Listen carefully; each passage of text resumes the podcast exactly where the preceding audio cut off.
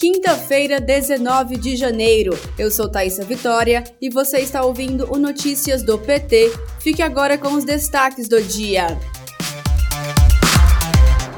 Para hoje está previsto na agenda do presidente Lula três reuniões. A primeira do dia foi com o ministro da Secretaria de Relações Institucionais, Alexandre Padilha, e o ministro da Secretaria de Comunicação Social, Paulo Pimenta. Ainda nesta manhã, Lula se reúne com reitores das universidades e institutos federais. Sobre o encontro, Lula escreveu nas redes sociais que o diálogo com os reitores é necessário para o Brasil para recuperar e retomar avanços no ensino superior.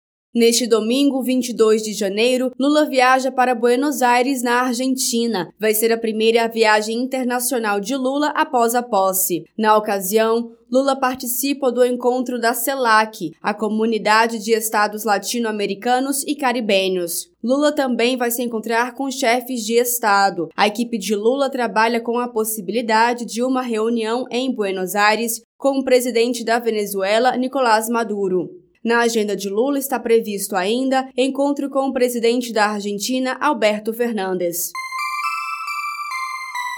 O ministro da Fazenda, Fernando Haddad, defende integração maior dos mercados da América Latina e uso de energias limpas. A declaração foi feita no Fórum Econômico Mundial, no painel sobre liderança na América Latina. No evento, Haddad foi questionado sobre como o Brasil poderia ser um centro de promoção e ampliação do crescimento da América Latina. Sobre o assunto, o ministro afirmou que os primeiros governos de Lula sempre apostaram na integração regional e no trabalho da diplomacia para trazer o Brasil e a América Latina para os fóruns internacionais.